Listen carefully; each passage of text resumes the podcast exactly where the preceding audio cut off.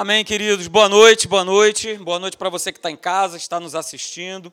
É, antes de eu, de eu passar para a palavra, né, eu quero é, reforçar aqui um anúncio. A gente está com a nossa livraria aí funcionando, tá bom? Então, se você quiser, desejar adquirir um ótimo livro é, para a tua leitura ou para abençoar uma outra pessoa, é só você, depois, no final do encontro, procurar a Margarete que vai estar lá embaixo. Fala, minha querida. Sim, sim, sim, eu vou falar. É, então, se você quiser abençoar uma outra pessoa, né? A gente tem ali excelentes autores né, e autoras. Particularmente eu gosto muito do John Bevere, da, da Joyce Maia, mas tem outros autores ali, tem o Kenneth Reagan e tantos outros que você vai poder né, tá lendo e você vai poder também, se você quiser abençoar uma pessoa. Assim como a gente tem também ali né, algumas é, sacolas que têm um, um, destino, que é nós abençoarmos a Lana. É, quantos aqui é, não conhece, pastor, não sei quem é Lana, nunca ouvi falar na minha vida. Levanta sua mão aí se você que não conhece. A maioria conhece, né? Então eu vou falar para você quem é. é. A Lana é uma, uma missionária que faz um trabalho com crianças lá na Tailândia e que agora está aqui no Brasil. Começou a fazer esse trabalho de resgate de crianças também no Brasil, no Nordeste, e em breve ela vai estar começando a fazer esse trabalho aqui na Cidade de Deus ok? Então, tudo que a gente arrecada, por exemplo, a compra dessas bolsas, é, é a gente oferta para ela porque são grandes os desafios, né? são, são numerosos os custos. Então, dá uma passadinha lá na livraria, né? é uma bolsa que você vai estar adquirindo aí a preço de custo e vai estar abençoando né, a Lana. Assim como outras pessoas, né? a Academia da Fé tem um coração muito voltado e generoso para para esse tipo de, de pessoas né, que tem essa visão missionária. A gente não ajuda só a Lana, a gente ajuda a Antônia, que está lá no Timor-Leste, né? tem a missionária que também está lá na Turquia, em tantos outros né, que a gente tem aí sustentado. E aqui a nossa igreja, particularmente, tem abençoado o Recanto Feliz, que é um centro de recuperação para pessoas com dependência química. Não deixe de ajudar, não deixe de participar ok? De ser um abençoador. A gente todo mês, já agora em setembro, vai completar três anos, que fielmente é, a gente todo mês, exatamente todo mês, aquele rapaz ali com aquela máscara amarela ali, maravilhosa, meu xará, o Marcelo, tem um coração maravilhoso envolvido nisso aí. Todo mês ele está lá, fielmente, levando essas doações, né? E então tem sido muito bom. Então, tudo aquilo que você de repente oferta, a gente sempre pede para você trazer material de higiene, material de limpeza, mas de repente você não tem tempo para isso, pessoas ofertam, a gente né, recolhe esse dinheiro todo, a gente vai fazer as compras e o Marcelo tem levado todo mês e nada tem faltado naquele lugar, queridos. Absolutamente nada. Né, e eles estão próximos aí de inaugurar uma ala feminina né, para mulheres dependentes químicas, para 40 mulheres. É, até alojamentos que eu já fui ver que tem capacidade da mulher poder levar o seu filho ou a sua filha para estar lá presente, para fazer o tratamento. Então é um trabalho muito genuíno que nós, veja, nós como igreja, nós abraçamos, porque nós, nós amamos essas pessoas, que a gente nem conhece, nós não sabemos quais são, desde setembro de 2018 a gente está nessa batida aí, e quantas pessoas já entraram lá e já foram recuperadas, que nós não sabemos, mas tem o nosso envolvimento nisso, tem a nossa participação. Então tenha sempre esse coração coração abençoador para aquilo que a gente sempre está trazendo aqui para a igreja. Ok?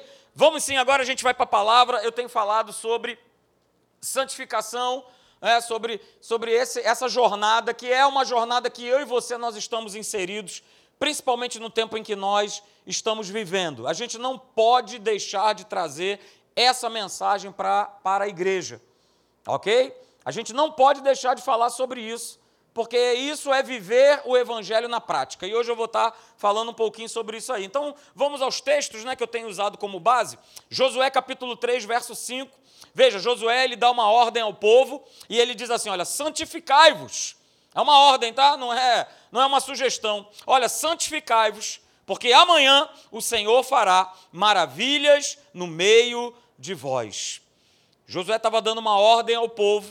O Senhor precisava realizar poderosos feitos, milagres, maravilhas, mas uma atitude daquele povo precisava ser tomada. E depois você vai entender um pouquinho mais para frente. O outro texto, 1 Tessalonicenses 4,3. É? Se você tinha algum tipo de dúvida, não tenha mais. É vontade de Deus que eu e você estejamos trilhando essa jornada. É a vontade do nosso Senhor. Hebreus 12, 14 diz: Olha, segui a paz com todos. Uh, primeira coisa Segui a paz com todos. Mas não basta só isso. Eu sigo né, no que depender de mim, a paz com todos os homens, mas eu também preciso fazer algo chamado santificação. Que sem isso nós não veremos o Senhor. Está muito claro, está muito nítido. Por isso a importância, por isso a relevância de nós estarmos trazendo essa mensagem para a igreja, para os dias de hoje. Porque sem santificação ninguém verá o Senhor. E aí, o outro texto é o de Apocalipse 22, verso 11, que diz assim: Olha, continue o injusto fazendo injustiça. E nós temos visto isso cada vez mais no mundo. Continue o imundo ainda sendo imundo. Mas aí o texto ele começa a falar a respeito de nós, da igreja. Olha, o justo, e quem é justo aí, diga amém. É, o justo continue na prática. E eu gosto de reforçar essa palavra. Na prática da justiça. E ele termina dizendo, né, João, olha, o santo continue a santificar-se. Veja, mais uma vez, é uma ordem, não é uma sugestão, não é, ah, às vezes eu quero, às vezes eu não quero. Não, é uma ordem. E aí, no nosso último encontro, né, no nosso encontro de domingo retrasado, porque domingo passado é, a pastora Deise esteve aqui pregando. E, aliás, eu abro um parêntese, né, todas as nossas mensagens estão lá no YouTube, no nosso canal. Se você perdeu alguma mensagem ou se você quer assistir de novo, entra lá no canal, se inscreva no canal da Academia da Fé de Caraí, para você poder acompanhar as séries, para você poder, por exemplo, assistir a palavra da pastora Deise, que foi boa demais ok? Então entra lá, não deixa de, de, participar. Hoje de manhã tivemos uma palavra excelente. Então, poxa, me abençoou. Beleza, então vai lá, vê de novo. Assiste novamente, você vai ser abençoado. Então, no domingo retrasado, né, nós falamos exatamente o que, que santificação não é. E eu vou mostrar rapidinho para você. A primeira coisa que santificação não é, né, é um processo para eu me tornar santo. Eu não vou me tornar santo, eu já sou santo. Em Cristo Jesus, cada um aqui já se tornou santo. Porque no momento em que nós entregamos as nossas vidas a Deus e nos tornamos novas criaturas, a própria palavra de Deus, todo o Novo Testamento, a maioria das cartas de Paulo, elas iniciam né, dando glória, dando graça, saudação aos santos da igreja de Roma, aos santos da igreja de Corinto. Por quê? Porque aquelas pessoas tinham se tornado novas criaturas. E por se tornarem novas criaturas, ok? Elas se tornaram santos. E aí nós falamos né, que essa jornada que nós estamos é, inseridos de santificação, não é para que eu venha me tornar santo, mas é para que eu e você nós possamos nos manter nesse processo, nos manter nessa jornada, nos mantermos nessa condição. Nessa condição. Então, a jornada de santificação é um processo para que nós venhamos a nos manter e não para nós nos tornarmos porque, como eu falei anteriormente, no dia em que você aceitou Jesus no teu coração, naquele momento você se tornou santo, separado para Deus, para um propósito. A segunda coisa que nós falamos que santificação ela não é, né, ela não é um processo automático. Ela não é um processo automático. Beleza, pastor, me tornei nova criatura, agora eu sou santo da parte do Senhor e pronto, agora eu, eu descanso, eu relaxo, eu deito né, nesse berço esplêndido aí. Não. Santificação não é um processo automático. Santificação é um processo diário. E aí eu comparei né, como uma árvore que produz fruto, uma árvore frutífera. Ela é uma árvore frutífera, a natureza dela é de produzir fruto, mas ela não produz fruto automaticamente. Leva-se um tempo. E dependendo da árvore, um tempo maior, um tempo menor. Assim é a nossa vida. Porque nenhuma árvore frutífera, ela já nasce produzindo fruto. Mas ela nasceu com essa, com essa finalidade, com esse propósito. Assim somos nós, queridos. Nós, Deus também espera isso de nós, que nós possamos produzir muitos frutos. Para que eu preciso produzir muitos frutos? Para abençoar as pessoas para abençoar as pessoas. Por isso não é um processo automático. Por isso é um processo que dia a dia né, essa árvore ela vai crescendo, ela vai se tornando cada vez melhor, o fruto vai aparecendo, ele se torna maduro e aí ele está pronto para ser colhido. Ele está pronto para ser né, uma bênção na vida daquele que colhe. E por último nós falamos né, que santificação não é né, ela não é um processo de mudança de aparência. E aqui está um grande engano da igreja. Porque por muitos anos, né, para muitas pessoas, se achou que viver uma vida de santidade erradamente se tornou algo em que eu cumpro, em que eu obedeço, que pode ou que não pode, né, se eu visto ou se eu não visto. Ou seja, são, são condições humanas. E santificação não é isso. Não se trata eu mudar a minha aparência. Até porque nós vimos aqui, né, e eu vou colocar de novo para você, esse processo, ele vai ocorrer e ainda está ocorrendo na vida de todos nós aqui. Ele acontece de que maneira? De dentro para fora. De dentro para fora, não vai ser o contrário. Né? Às vezes a gente tem aquela noção, né? Poxa, aquele irmão, aquela irmã, né? Poxa, eles são tão é, usados por Deus, não é isso? Mas como é que a gente chega nesse parâmetro? Porque a gente viu ele dar glória a Deus, ele dá aleluia, é, ele fala uns negócios assim estranhos, ah, então aquele ali, ó, aquele ali, mas não, mas não se trata de aparência. Se trata, como o pastor Alexandre falou aqui, eu tenho falado repetidas vezes, se trata de coração. De coração.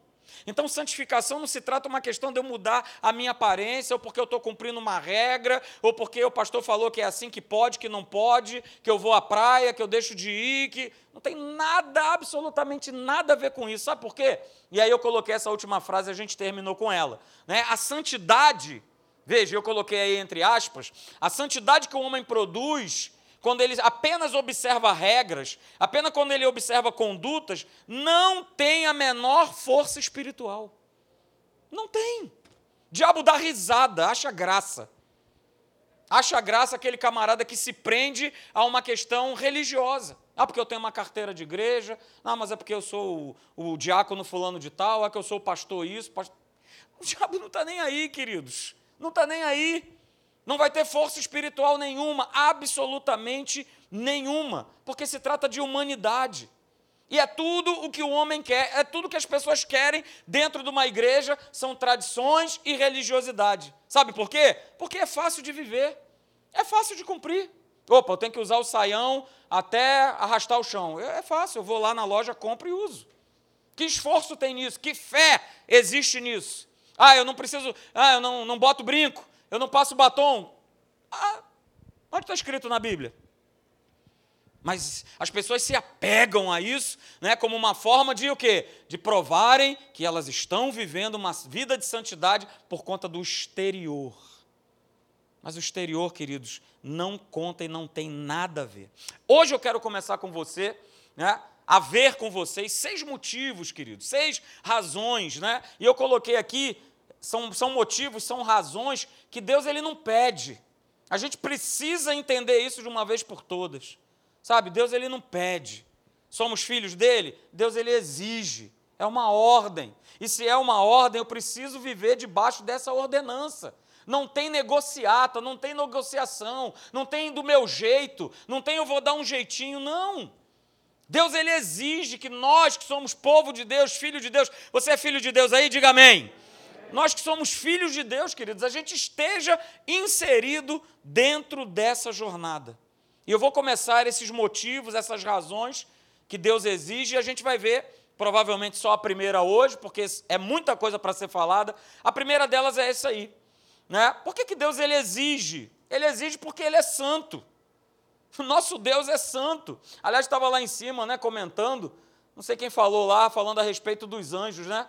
Que os anjos eles só falam né, a Deus ali diante do trono, santo, santo, santo. É, esse é o discurso de olhar para Deus e falar santo, porque Ele é santo. E não vai ter como andar com Ele se eu não vivo, se nós não estivermos vivendo uma vida de santidade. E veja, é uma vida de santidade, não é uma vida de perfeição. Porque nós não somos perfeitos. Estamos sendo aperfeiçoados através dessa jornada. Mas nós não somos perfeitos. E Deus, ele nos cobra, não é perfeição, mas ele nos pede e nos exige nós vivermos essa vida de santidade. Você quer ver o que eu estou te falando? Eu vou te provar na palavra de Deus. Veja o que está escrito aí em 1 Pedro, capítulo 15, olha, 1 Pedro, capítulo 1, verso 15 e 16. Essa versão que está aí é a versão da Bíblia Viva, tá bom? Que eu vou ler para você, mas está aí na tela. Se você quiser acompanhar, o teu celular tem aí essa versão. Veja, 1 Pedro capítulo 1, verso 15 e 16 diz assim: Mas agora, Veja que maravilha, né? Deus está falando: sejam santos em tudo quanto fizerem, tal como é santo o Senhor. Tem algum pedido aqui? Tem um por favor? Por favor, por favor, sejam. Estou pedindo para vocês, não, sejam santos em tudo quanto fizerem, tal como é o Senhor. E o texto continua dizendo no verso 16: porque o próprio Senhor disse: vocês têm de ser santos, pois eu sou santo.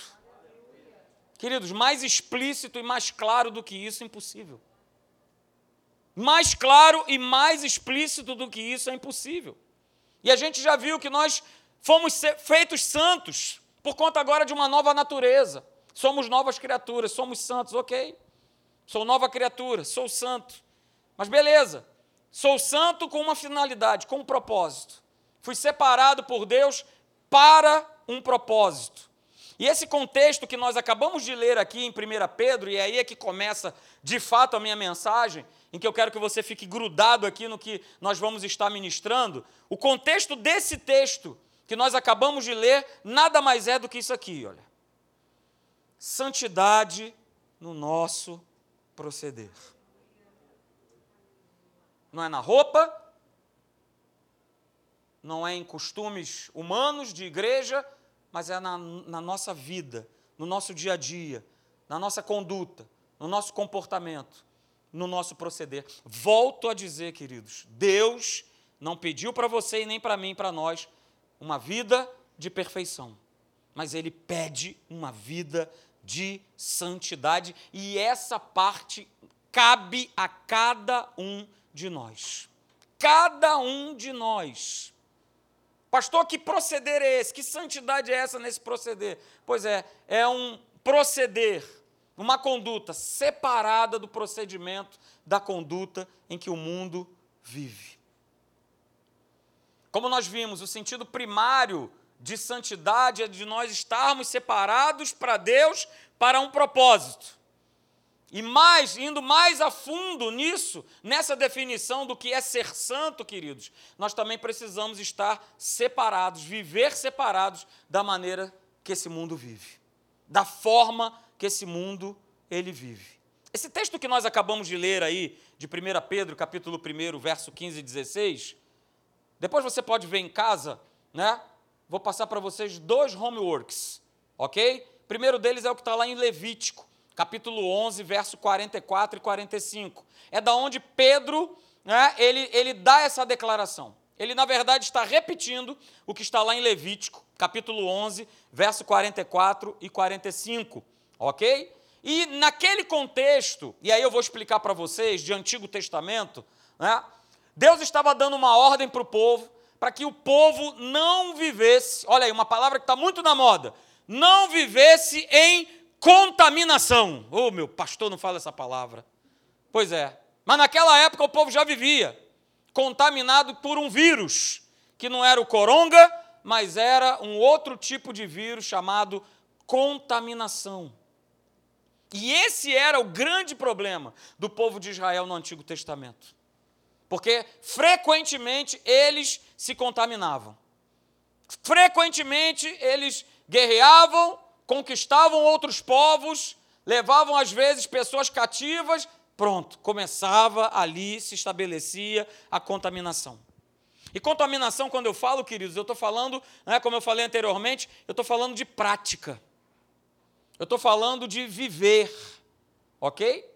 E veja como é interessante: aquele povo era o povo que tinha sido escolhido por Deus para um propósito. Olha, que nem você, que nem eu, que nem você que está me assistindo aí pela internet. Nós fomos separados por Deus para um propósito. É? Nós não estamos vivendo no mundo de qualquer maneira. É? Nós não somos o, o acaso. Nós não saímos de um aborto, de sei lá o quê. Não. Nós fomos separados para um propósito. E aquele povo, da mesma maneira, aquele povo foi escolhido. Foi escolhido por Deus. Separado para Deus para um propósito. Mas aquele povo insistia em não proceder da maneira que Deus pedia. Em muitas ocasiões, não existia a menor diferença entre ser povo de Deus ou ser qualquer outro tipo de povo. Eteu, Gerguzeu, todos esses Zeus aí, o povo era tudo igual. Não tinha a menor diferença. Por que, que não tinha a menor diferença? Porque o povo de Israel, que viu todos aqueles milagres, todas aquelas maravilhas, tudo aquilo que Deus realizou, bastava dar um, um qualquer ventinho de dificuldade, lá estava o povo se prostituindo, lá estava o povo de novo sendo idólatra, buscando um Deus a quem adorar, que era exatamente aquilo que os povos, os outros povos, eles faziam. Exatamente. Se você perceber, e você pode ter essa curiosidade, se você for pegar o livro do profeta Jeremias, é? e não só o livro do profeta Jeremias, tá? Mas a maioria dos profetas do Antigo Testamento, aquilo que eles profetizaram para o povo, na sua grande maioria, eram advertências para o povo de Israel. Pastor, qual era a advertência que eles profetizavam? Cuidado com a contaminação. Cuidado com as práticas. Cuidado para não andar fora da vontade de Deus. Isso já acontecia no Antigo Testamento, não é novidade. Por isso está escrito, né? por isso a gente não dispensa aquilo que está escrito no Antigo Testamento, porque é ensino para a nossa vida, para a gente não fazer errado, para a gente não fazer que nem as pessoas lá atrás, há mais de 5, 7 mil anos atrás, já faziam. E os profetas estavam sempre sendo usados por, usados por Deus para advertir o povo. Olha, toma cuidado. Olha, não entra nesse processo aí de idolatria, de prostituição. Não entra nesse processo. Né? E Ezequiel foi um desses profetas também que falou isso né, para o povo. Ezequiel capítulo 22, verso 26. Eu leio aí na versão da Bíblia Viva. Tá? Ele é apenas um profeta, mas os outros também falaram muito, principalmente Jeremias. Ezequiel 22, 26, eu leio na versão da Bíblia Viva, olha o que ele falou. Os sacerdotes desobedecem a lei, ou seja, desobedecem a palavra de Deus abertamente, desprezam as minhas coisas santas. Veja, eles não ensinaram um povo a separar, eles não ensinaram um povo a viver de maneira santa, ok? O que é puro, eles não ensinaram para o povo: olha, isso aqui é puro e isso aqui é impuro.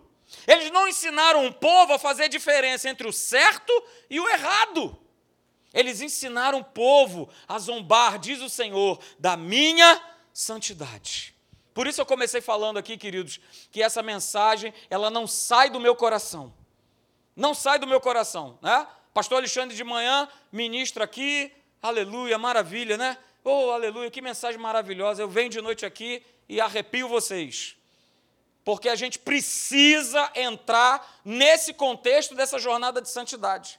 Porque senão não vai adiantar nada. Se nós não andarmos em santidade, não vai adiantar nada.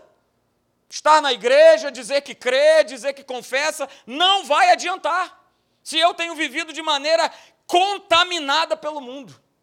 Se eu tenho vivido na contaminação em práticas, queridos, que nada tem a ver com a palavra de Deus.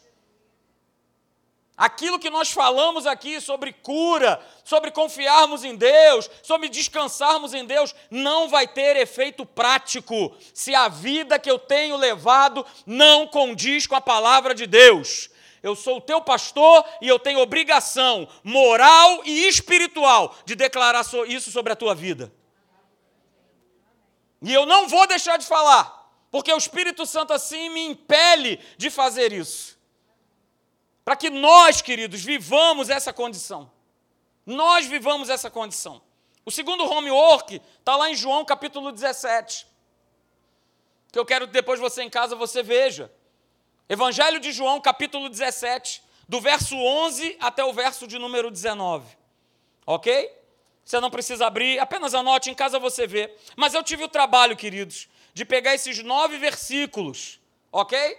E nesses nove versículos, Jesus, por nove vezes, ele fala a respeito da palavra mundo. Mundo. E duas vezes ele repete para os discípulos que eles não são do mundo. Nove vezes ele cita a palavra mundo. Veja que Jesus ele estava preocupado em passar para os seus discípulos o seguinte: olha, o mundo está aí, galera, está te rodeando, Olha aí, Pedro, tu quase foi peneirado, hein, cara? Olha, o mundo está ao redor. O mundo está aí com as suas concupiscências, os seus desejos, as suas ofertas, as suas atrações. Fica ligado, porque vocês não são do mundo. E é interessante, né, que a gente costuma muito falar essa frase, né? Que nós não, não somos desse mundo, é isso? Nós estamos do mundo, mas não somos desse mundo. Nós vivemos no mundo, mas nós não somos do mundo. E aí, talvez você nunca tenha se perguntado isso. Por que, que a gente fala isso? Primeiro, porque está escrito na palavra, né? Jesus declarou isso. Mas a gente precisa entender uma coisa, queridos. Porque quando a gente fala isso, a gente reconhece uma separação. Porque a palavra santo, né, no seu original, diz separado. Ok. É, a gente reconhece uma separação. Mas eu já falei aqui e vou tornar a repetir. Essa separação do mundo, ela não é no aspecto físico. Você pegou? A separação desse mundo não é no aspecto físico, porque você levanta, você pega uma condução, você está com pessoas que são desse mundo.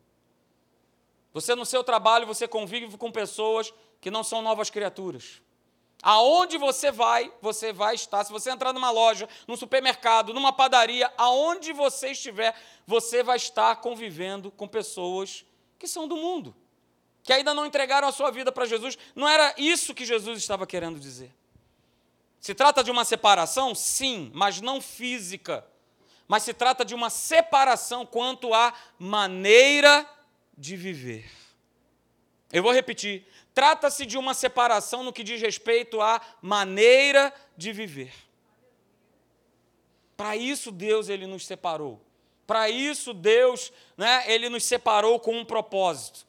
Porque a gente vive, queridos, a fé em Jesus, a gente vive a fé na Sua palavra, beleza, mas a gente nunca pode esquecer que essa fé em Cristo Jesus, que essa fé na Sua palavra, envolve a nossa vida. E o que, é que significa envolver a minha vida? Envolve as minhas palavras, envolve as minhas atitudes, envolve os meus pensamentos, envolve os meus planos. E você vai colocando aí mais palavras nessa lista. Tudo isso, planos, pensamentos, atitudes, comportamentos, proceder, precisam estar de acordo com aquilo que está escrito na palavra de Deus.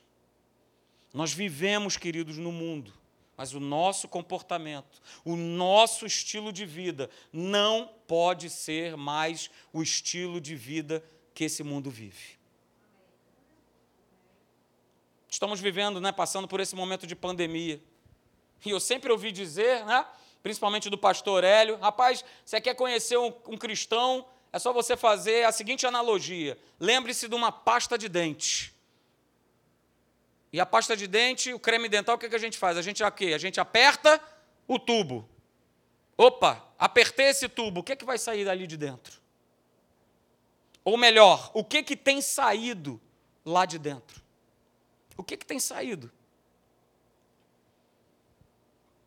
Porque o padrão, o estilo, a maneira de pensar, a maneira de crer no mundo, ela não pode mais fazer parte da minha vida. Eu vou repetir: o padrão, o estilo, a maneira de pensar, a maneira de crer desse mundo não pode mais fazer parte da minha vida. Está aí o texto de Ezequiel. É só você olhar. Camaradas que tinham responsabilidade sobre o povo de Deus não ensinavam a esse povo: olha, isso aí é impuro. Olha, isso aí está errado. Olha, isso não está certo. E nós vivemos hoje é, inseridos num contexto desse mundo, é onde o mundo tenta nos forçar que o errado está certo e o certo está errado. Queridos, como isso, mas mexe muito comigo dentro. E eu tenho falado isso eu não vou cansar de me repetir, de repetir o que eu falo. Eu não quero mais. Eu já deixei para trás viver o politicamente correto. Se está errado, está errado. Eu não vou, eu não quero viver o politicamente correto. Veja, é, eu também não vou viver né, o sincericídio.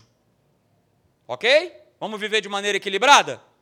Eu não vivo politicamente correto, mas eu não vivo no sincericídio. Porque aquilo que vem na minha cabeça eu pego e vomito em cima da, da vida das pessoas. Não, não é isso. Mas é viver aquilo que a palavra de Deus diz. Olha, santifica-os na verdade, a tua palavra é a verdade. É viver pela verdade. Mais um texto falando sobre santificação. Então, queridos, eu coloquei aí para você, ó, viver a santificação é necessário, porque é justamente através dela que nós vamos nos manter livres da contaminação desse mundo. Porque se eu estou nessa jornada, fazendo aquilo que Deus me pede, cumprindo a ordem de Deus sobre a minha vida, querida, eu vou começar a, a me, ó, que nem aquele camarada, né? Ó, a dar aquela driblada aí, e aí, fiz que fui, mas não fui. E passou a contaminação do mundo. Porque ela vai bater diariamente na nossa porta ela vai bater na nossa porta. O pastor Alexandre, hoje de manhã, falou sobre isso, né? já no final da mensagem dele. Vai bater na porta. Com uma vantagem, fazer parte de um esquema, de um sistema, de isso, de aquilo outro. E aí a gente começa a criar justificativas para trazer uma espécie de conforto para dentro do, da, da, da, nossa vida, né? Mas, ah, mas, mas mas é injusto, o imposto é injusto, o governo é injusto, não sei quem é injusto. E aí a gente entra para viver no mesmo sistema que esse mundo vive. Da mesma maneira. E a gente não pode esquecer, né? A gente vive nesse mundo, mas o mundo ele está próximo de nós, queridos. E que a gente continue vivendo, né? Como, como água e óleo. Não se misturam, mas estão dentro do mesmo recipiente. Ok. A gente não pode esquecer isso. 1 João capítulo 5, verso 19, se você quiser abrir, você abre, eu vou ler na, na versão da Bíblia Viva, eu não botei aí no slide. Tá? 1 João capítulo 5, verso 19, só para te provar isso, diz lá, 1 João 5, 19, eu vou ler na versão da Bíblia Viva, diz assim, olha, nós sabemos que somos filhos de Deus, você sabe isso? Você sabe que você é filho de Deus? Você que está me assistindo aí pela internet, você tem essa certeza, essa convicção? Legal, muito bom. Ah, mas veja, o texto continua. Nós sabemos que somos filhos de Deus e que o resto do mundo todo ao nosso redor está sobre o poder e o domínio de Satanás. Veja, somos filhos de Deus, que maravilha, pastor, glória a Deus, aleluia, mas não esqueça que o resto do mundo ele está ao nosso redor. E ele está sob o poder, sob a influência, sobre o domínio de Satanás. Então coloquei para vocês três frases, né? que falam muito, que dizem assim: olha, enquanto, enquanto nós vivermos no mundo, a proximidade com a contaminação pelo inimigo sempre será grande. Sempre será grande. Pastor, mas eu não quero mais ter esse tipo de problema, passar por esse tipo de situação. Beleza, como eu sempre falo, né? Vem aqui na frente, pastor Alexandre vai orar por você, pastor Leandro, é? e vai fazer a oração do prepara e leva. Aleluia! Olha aí, pastor Leandro já está até com a mão levantada ali. Ó. Quem quiser no final do culto. É? Alguém quer aí? Alguém quer? A oração do prepara e leva? Ah, ninguém quis. Pois é, não tem como, né? Essa contaminação, queridos, ela vai estar sempre ao nosso redor. Sempre tentando se infiltrar. Você lembra que eu falei nos domingos anteriores, né, da tais, as tais raposinhas que elas estão sempre tentando se infiltrar, elas estão sempre tentando tomar vantagem. E se elas entram, se elas contaminam, você está lembrado também do exemplo lá de Eclesiastes? Daquele vidro maravilhoso de perfume? Mas quando entra o quê? Uma mosca, já era. Contaminou tudo aquilo. Contaminou, queridos. E aí veja, né? não, não, não tem a menor dúvida disso aqui. Ó. O diabo ele só tem um objetivo para a igreja, que é roubar as promessas de Deus para a nossa vida. Ele quer roubar as promessas de Deus na nossa vida, de liberdade, de saúde, de conquista, de vitória sobre as dificuldades. Ele quer roubar. E ele sabe que ele rouba no momento em que ele contamina, no momento em que ele semeia uma série de coisas que estão aí nesse mundo. E a gente precisa estar atento. Mas, pastor, como é que ele faz isso? Vou colocar aqui para você. Como é que ele faz isso? Eu vou te mostrar. Ah, ele faz isso, fazendo com que a igreja ela venha a se contaminar da maneira de que o mundo vive. Ele faz com que a igreja se contamine com a maneira do mundo viver. E queridos, olha só, às vezes são, ou na maioria das vezes, são pequenas coisas. Coisas que, ah, mas, mas qual é o problema? Qual o problema nisso? O que é que tem? O que é que tem de mais? Eu não sei se eu já falei isso aqui, né? Eu acho que sim, mas se não falei, você vai ouvir hoje, né? Eu não sou, é, a minha esposa sabe disso, às vezes ela fica, é, tem crises de fúria porque ela quer falar comigo no WhatsApp e eu não a atendo, né? Porque eu vejo muito, muito, muito pouco, pouco mesmo, vejo pouquíssimas vezes, né? E aí é, fui inserido, vamos dizer assim, num grupo que eu tinha meu de turma, né? De, de turma lá do, do quartel, da, desde a entrada, né? O pessoal sabe aqui muito bem que é isso ali, né? Grupo da turma, beleza foi colocar no grupo da turma. Quando me botaram no grupo da turma, pronto, começou a pipocar tudo que você possa imaginar e não possa imaginar. Pornografia, um batendo boca com o outro, com negócio de política, com não sei o quê. Aí eu fui lá e, tum, saí do grupo. Aí o camarada veio falar comigo, eu ainda estava nativa. Aí ele veio falar comigo, poxa, Pinheiro, olha só, cara, que isso e tal. Isso aí é para a gente poder marcar as nossas reuniões, a gente poder estar tá junto, né, e tal, aquela coisa toda. Olha só, vou botar você de novo no grupo, tá bom? Falei, beleza, mas olha só, deixa eu te falar uma coisa. Cara, se continuar do jeito que tá, cara, não tem condição. Aí ele me colocou no grupo. O que, que aconteceu? A mesma coisa pornografia, gente batendo boca por causa de política, aí eu te odeio, eu te amo, eu te venero, enfim, tudo.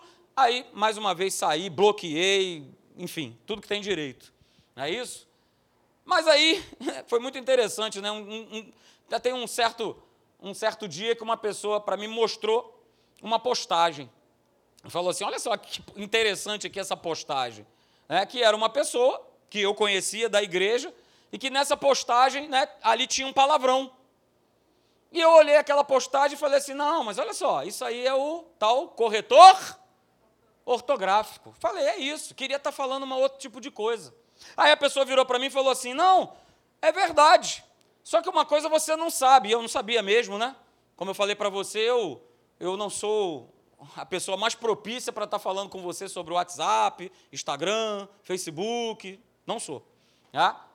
Procure procure o Leandro ali, ó, por exemplo. Ele vai te, te dar boas dicas, a Meire, vai falar direitinho para você aí o que, que, é isso aí. WhatsApp, né, Instagram, Facebook, Twitter, enfim. Ah? E aí a pessoa falou assim: não, pastor, mas tem um detalhe. O tal do corretor ortográfico, ele busca a palavra que se assemelha à palavra que a pessoa mais usa. Aí eu falei: caramba, é verdade. Vou fazer um teste. Eu falo muito, né? Muito, muito, muito para as pessoas e tal, não sei o quê. Sempre tem, olha, Deus, Deus. E aí fui escrever uma palavra que era parecida com Deus, acho que era seu. Aí ele foi lá e inverteu para Deus. Falei, olha, rapaz, não é que é verdade? A palavra que você mais usa corriqueiramente é essa palavra que ele pega e ele traz ali para uma palavra que você fala. Aí eu fiquei pensando, falei, caramba, uma pessoa da igreja.